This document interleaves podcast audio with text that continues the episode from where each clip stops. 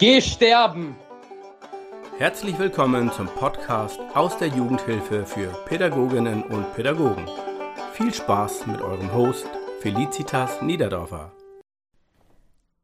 Herzlich willkommen zu einer neuen Folge. Heute ist Mitte November zum Zeitpunkt der Aufnahme und heute haben wir die 300 Abonnenten erreicht. Ich freue mich total darüber und danke dir für dein Interesse an diesen pädagogischen Themen, die alle aus der Jugendhilfe stammen, aber jeden und jede Pädagogin da draußen was angehen. Ich freue mich, dass du einen Mehrwert findest, dass du Unterhaltung und Spaß findest und ich sag mal ganz optimistisch, auf die nächsten 300. In der heutigen Ausgabe geht es aber um ein ganz ernstes Thema und zwar geht es um den Umgang mit dem Tod. Was machen wir, wenn plötzlich ein Bewohner oder eine Bewohnerin, Bewohnerin verstirbt? Ich habe diese Erfahrung bereits gemacht und teile jetzt meinen Erfahrungswert in dieser Episode mit dir. Und diejenigen, die mein Newsletter abonniert haben, die kennen die Geschichte bereits, aber mögen sie vielleicht noch mal hören. Und ich habe mich dazu entschieden, sie aber jetzt hier im Podcast auch aufzunehmen und zu erzählen, denn ich möchte sie für jeder Mann und jeder Frau dort draußen zugänglich machen jeder und jede von euch soll davon profitieren, von den Erfahrungen, die ich bereits tun durfte. Es ist sicherlich eine hochemotionale Krisensituation, die da auf einen zukommen kann. Ich finde es wichtig und nur richtig, wenn du dann bereits schon mal was darüber gehört hast, wie man mit so einer Situation umgehen kann. Diese Podcast-Episode hat jetzt heute nicht nur ein ernstes Thema und ist deswegen vielleicht anders als die anderen Folgen, weil es auch so emotional wird, aber ich habe mich auch dazu entschieden, die Folge nicht frei zu sprechen. Das mache ich sonst immer. Aber ich werde die Geschichte so vorlesen, wie ich sie in meinem Newsletter vor ein paar Monaten geschrieben habe denn ich denke, so komme ich hier am besten durch diese Folge dann auch für mich selber durch und so wird es für dich auch am strukturiertesten. Ich hatte Dienst und aß mit allen Jugendlichen der intensivpädagogischen Wohngruppe für Jungen Mittagessen. Und so wie ich es immer tat, sprach ich mit den Jungs dann über ihren Tag und über die Schule und darüber, was sie an diesem Sommertag noch so vorhatten. Die, die keinen Ausgang hatten, die sagten mir, sie bleiben auf dem Gelände und ein Junge von ihnen, der hatte dann vor sich mit einer externen Peer Group am See zu treffen und dort schwimmen zu gehen. Ja, das Mittagessen verstrich. Ich weiß heute noch, was es zum Mittagessen gab und dann äh, sind die Jugendlichen in die Zimmerzeit gestartet und als diese endete, machten dann alle Jungen brav ihr Ämtchen. Das kennt ihr sicherlich, solche Tagesstrukturen der Wohngruppe. Nach dem Amt konnten, konnte dann jeder so seiner Freizeit nachgehen und seinen Aufgaben, die so anstanden. Ja, und der eine Junge, wir nennen ihn jetzt einfach mal B, er verabschiedete sich und war ja dann verabredet mit seinen Kumpels am See zum Schwimmen und gab mir noch einen Schlüssel für ein Fahrradschloss, weil er sich von einem anderen Jungen das Schloss geliehen hatte. Und ja, er verabschiedete sich bis zum Abendessen und sagte dann, er kommt zum Abendessen gegen 18 Uhr zurück. Ich wusste zu diesem Zeitpunkt nicht, dass es das letzte Mal sein wird, dass ich B sah und auch mit ihm sprach. Es war in diesem Moment ein Abschied für die Ewigkeit, von dem wir beide aber in dieser Situation nichts wussten. Der Nachmittag verstrich und ich war gerade auf der Nachbarwohngruppe, als dann meine junge neue Kollegin ganz aufgeregt mit dem Telefon zu mir kam und sie sagte nur irgendetwas von Wasserschutzpolizei ist am Telefon und die wollen mit der Gruppenleitung sprechen. Und sie war sehr, sehr aufgeregt. Ich bekomme auch jetzt immer noch, wenn ich an diese Situation zurückdenke, so einen richtig dicken Kloß im Hals. Das kennt ihr sicherlich. Ja, die Wasserschutzpolizei informierte mich dann am Telefon, dass es einen Unfall am See gab und dabei der 16-jährige B in Not geraten ist. Er ist während des Badens untergegangen. Er rief zunächst um Hilfe ein paar Mal. Also seine Freunde hatten die Situation so beobachtet, dass er im Wasser war und ähm, er rief um Hilfe und dann ist sein Körper immer wieder untergegangen. Die Freunde sind noch ins Wasser gesprungen und zu ihm hingeschwommen und haben versucht, ihn zu retten, aber konnten den Körper dann nicht mehr finden unter Wasser. Ja, dann wurden die Rettungskräfte alarmiert. Die haben dann nach B auch lange gesucht. Dort, wo die Jugendlichen badeten, befindet sich eine starke Strömung. Und nach ungefähr 30 Minuten konnte der Körper von B dann geborgen werden und er wurde reanimiert und wurde dann in das Herzzentrum der Stadt gebracht. Und das Telefonat endete eigentlich äh, mit, dem, mit dem Verweis, bitte wenden Sie sich an die Klinik dort. Ja, ich habe dann als erstes unsere Bereichsleitung informiert, die auch zu dem Zeitpunkt auf unserem Gelände war. Und es ist dann was ganz Tolles in Gang gesetzt worden innerhalb unseres Trägers. Es gab ein installiertes Krisenteam, bestehend aus Öffentlichkeitsbeauftragten, Vorstand, Bereichsleitung. Und dieses Krisenteam kommt dann bei solchen Ausnahmezuständen zusammen. Und so war das dann auch. Das war für mich in dieser Situation enorm entlastend. Also ich denke, so innerhalb einer Dreiviertelstunde waren alle zugegen und es waren Köpfe da, die gedacht haben, die Entscheidungen getroffen haben, wo ich gerade außerstande war, äh, eine Entscheidung zu treffen. Ich war so durch dieses, durch den Einsatz des Krisenteams war ich frei vom Handeln und konnte ins Krankenhaus fahren, was ich dann auch tat. Ich hatte mich damals dazu entschieden, das gemeinsam mit einer Kollegin zu tun, auch als Unterstützung für mich. Und unser Jugendlicher, der lag im Koma und wir sprachen mit dem Arzt und dieser informierte mich dann über das Ausmaß der Verletzungen, die bisher jetzt so aus ärztlicher Sicht eingeschätzt werden konnten.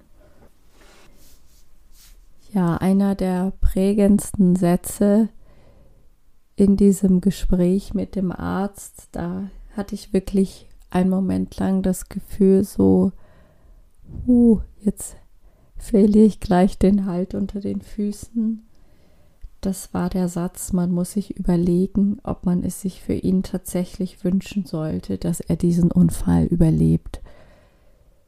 Die Verletzungen waren so schwerwiegend, dadurch, dass sich der Körper 30 Minuten ohne Sauerstoff befand, also unter Wasser befand und der Jugendliche auch unter Wasser irgendwo aufgeschlagen war, dass es gar nicht richtig absehbar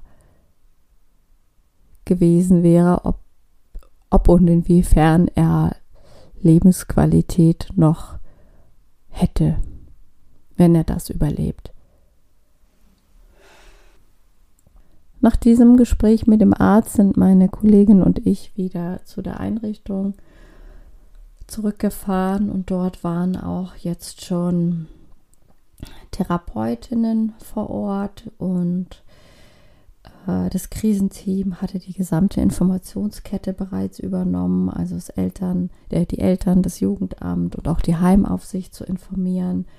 Und auch wie gehen wir damit um, also nach draußen, ähm, so dass jetzt zum Beispiel Medien nicht, also oder beziehungsweise wie, wie schaffen wir es, dass die Medien uns jetzt hier nicht die Bude einrennen. Das kann man dann natürlich in so einer Situation auch nochmal zusätzlich am wenigsten gebrauchen. Ja, wir entschieden uns dann gemeinsam mit den Therapeutinnen, die Kinder und Jugendlichen zu informieren. Wir haben sie darüber informiert, dass B einen schweren Unfall hatte und dass es sein kann, dass er versterben wird. Und das ist dann auch noch am selben Abend, kurz nach 21 Uhr, eingetreten. Wir hatten eine zusätzliche Nachtbereitschaft für unsere Wohngruppe installiert und haben den Kindern dann auch gemeinsam mitgeteilt, dass der Jugendliche verstorben ist. An diesem Abend haben wir uns alle gegenseitig aufgefangen. Ja, der Gedanke, der zu diesem Zeitpunkt so neben der Fassungslosigkeit in meinem Kopf am lautesten war, war eigentlich diese große Frage, wie sollen wir die Jugendlichen, die Kinder da jetzt gut durchbringen? Mir schien das eigentlich wie eine sehr unlösbare Aufgabe. Du musst dir vorstellen, wir hatten sieben Jungen bei uns auf der Wohngruppe zwischen 13 und 19 Jahren mit unterschiedlichsten Diagnosen, wie zum Beispiel Asperger Autismus, ADHS, reaktive Bindungsstörungen, unterschiedlichste Traumata. Teilweise waren die Jungen retardiert. Sie litten an Depressionen und Impulskontrollstörungen. Es tut unglaublich gut, heute sagen zu können und zu wissen, also im Nachhinein zu wissen, wir haben sie gut durchgebracht. Und ich habe mir die Mühe gemacht, das rückblickend zu evaluieren. Was haben wir denn jetzt ganz konkret getan, so dass es uns gelungen ist, jeden einzelnen Jugendlichen in dieser Situation zu versorgen, so dass sie auch alle als Gemeinschaft diese Erfahrung überwunden haben und auch wir als Team, also auch die pädagogischen MitarbeiterInnen. In der Akutphase, also den ersten paar Tagen nach dem Tod von B, waren wir pädagogischen MitarbeiterInnen erstmal in erster Linie eins. Wir waren authentisch. Wir waren traurig, was man uns auch ansah. Und wir weinten, wir waren erschöpft und wir zeigten, dass wir erschöpft sind. Wir saßen auch mal beim Essen und hatten keinen Appetit und wir nahmen uns gegenseitig in den Arm und schenkten einander Halt und das taten wir auch vor den Kindern und Jugendlichen. Und wenn wir in manchen Situationen und auf manche Fragen keine Antwort hatten und keine Worte da waren, dann sagten wir auch einfach nichts. Zudem waren wir präsent. Wir waren alle da. Jede und jeder Mitarbeiterin hatte auch das Bedürfnis, jetzt ganz viel bei der Gruppe zu sein und wir konnten ganz mühelos Dienste abdecken.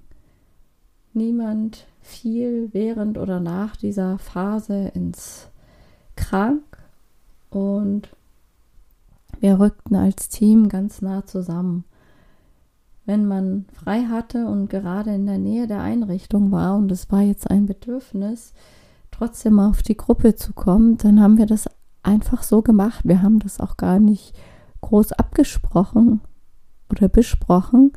Es, die Tür war offen für jeder Mann und jede Frau jederzeit und so ähm, sind wir dann manchmal einfach gekommen und verweilten und fuhren und kamen dann wieder zum Dienst.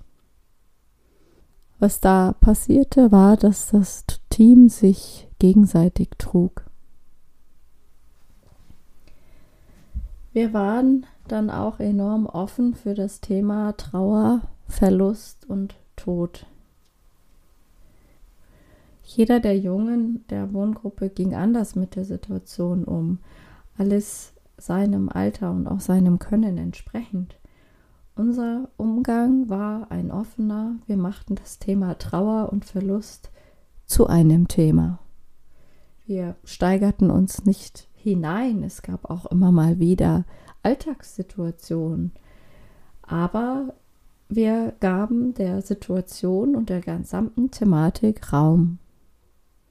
Wir sprachen weiterhin über B, wir nannten seinen Namen, wir sprachen über Erinnerungen und erlebten Dankbarkeit, dass wir diese Situation, die wir mit ihm erlebten, auch erlebt haben und erleben durften. Wir sprachen aus, was passiert war, und wir sprachen immer wieder darüber. Wir informierten auch die Außenwelt. Selbstverständlich alle Familien der Bewohner, aber auch externe Kooperationspartner informierten wir, sodass es zu einer Art Normalität wurde, dass die Thematik Tod aktuell bei uns präsent ist. Wir nahmen Rücksicht. Jeder nahm Rücksicht. Und etwas, was in dieser Situation wirklich überrascht hat, waren die Resilienzfaktoren der Kinder und Jugendlichen, die genau in solchen Situationen zum Vorschein kommen. Wozu manche von den Jungen in dieser Zeit imstande waren. Chapeau, sie haben uns wirklich häufig überrascht. Ja, eine besondere Schwierigkeit, wenn ein Bewohner oder eine Bewohnerin dann so unerwartet und plötzlich verstirbt und aus dem Leben, aus dem Alltag gerissen wird, ist dann der Umgang mit dem Zimmer und den persönlichen Gegenständen. Die Familie des verstorbenen Jugendlichen schaffte es nicht, bei uns auf der Gruppe in der Einrichtung vorbeizukommen. So erfolgte dann die Übergabe der persönlichen Gegenstände durch das Jugendamt. Wir informierten die Jugendlichen also im Vorfeld, dass wir die Sachen zusammenräumen müssen. Und wir haben Bescheid gegeben, wer es tut und wann wir es tun werden. Gemeinsam mit der Bereichsleitung räumte ich dann die Sachen ein und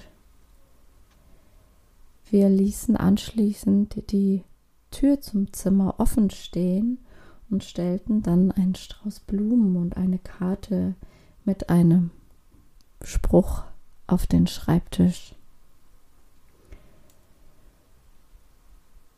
Ich weiß das noch ganz genau, als der Junge direkt, also der direkt nebenan wohnte, an diesem Nachmittag dann von der Schule kam und in sein Zimmer ging, er ertrug den Anblick nicht ähm, des leeren Zimmers und er knallte die Tür zu Bs Zimmer zu und geriet zunächst mal in eine emotionale Krise. Wir haben dann erstmal die Tür geschlossen gelassen und ich habe es dann so gemacht, ich hatte zu dem Zeitpunkt immer zweimal in der Woche Nachtdienst und bin dann immer morgens, wenn ich die Jungs weckte, dann bin ich immer in Bs Zimmer gegangen und stellte ihm immer wieder frische Blumen rein oder wechselte das Wasser der Blumen Und der Junge von nebenan, er bekam das eben immer wieder mit, dass ich in das Zimmer ging und dass ich dort rausging. Und er sprach das nie aus, aber ich hatte den Eindruck, ihm gefiel das irgendwie, wie ich mich um das Zimmer kümmerte und wie ich das leere Zimmer versorgte. So habe ich dann nach zwei, drei Wochen einen Versuch gewagt und ließ die Tür dann auch einfach mal offen stehen. Und jetzt war das in Ordnung. Nach und nach stellte ich keine frischen Blumen mehr rein und auch die Karte, die dort auf dem Schreibtisch stand, ich rahmte sie ein und sie zog nach unten in unseren Gemeinschaftsraum, wo sie dann stand. Mm. Wir bekamen irgendwann von unserer Bereichsleitung eine Topfblume geschenkt und stellten die dann neben diese Karte in den Gemeinschaftsraum. Und das war so für alle okay und in Ordnung. Das Zimmer von B, das blieb also ein paar Monate unbelegt. Und das war auch notwendig. Alle Beteiligten hatten ein Verständnis davon und dafür, dass man in dieser Situation jetzt menschlich und einfühlsam handeln muss und dass so auch entschieden werden muss. Und ich bin noch heute sehr dankbar dafür, dass ich in dieser Zeit nicht mit der Bereichsleitung diskutieren musste über eine eventuelle Neuaufnahme, eine Neubelegung. Ich bin dankbar dafür, dass ich B kennenlernen durfte und dass ich ihn Fußball spielen sehen durfte. Ich denke, das ist eine Erinnerung, wie wir, wie er oder eine Situation, wie er in vielen Köpfen in den Erinnerungen lebt, Fußball spielend. Wenn ich an diesen lebendigen und aktiven 16-jährigen Jungen zurückdenke, dann kann ich den Satz des Arztes gut verstehen und nachvollziehen. Und ich bin dankbar dafür, dass ihm dieses Leid eigentlich dann erspart geblieben ist. Ja, und wenn wir zurückblicken, dann sitze ich jetzt heute hier in Flensburg und diese Erfahrung, die ich durch die Begegnung mit B machen durfte, geht raus an über 300 Podcast-Abonnenten. Und es werden in der Zukunft ja nochmal 300 mehr werden. Und ihr könnt alle daraus lernen. Und dieses, diese große Frage, dieses Gefühl von, Unlösbarkeit. Wir können das gar nicht schaffen, diese Situation zu überwinden. Und nun aber rückblickend haben wir sie richtig gut überwunden, dass ich diese Erfahrung machen durfte. Dafür bin ich unglaublich dankbar und ich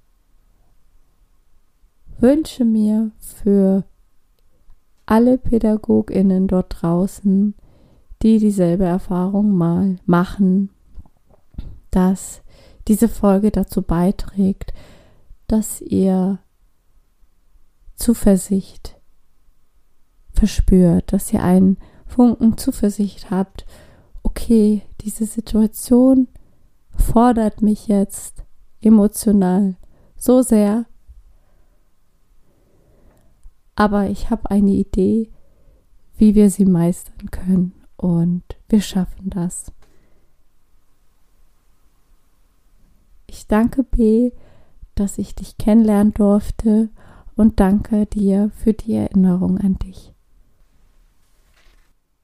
Schön, dass die Folge bis zum Schluss interessant für dich war.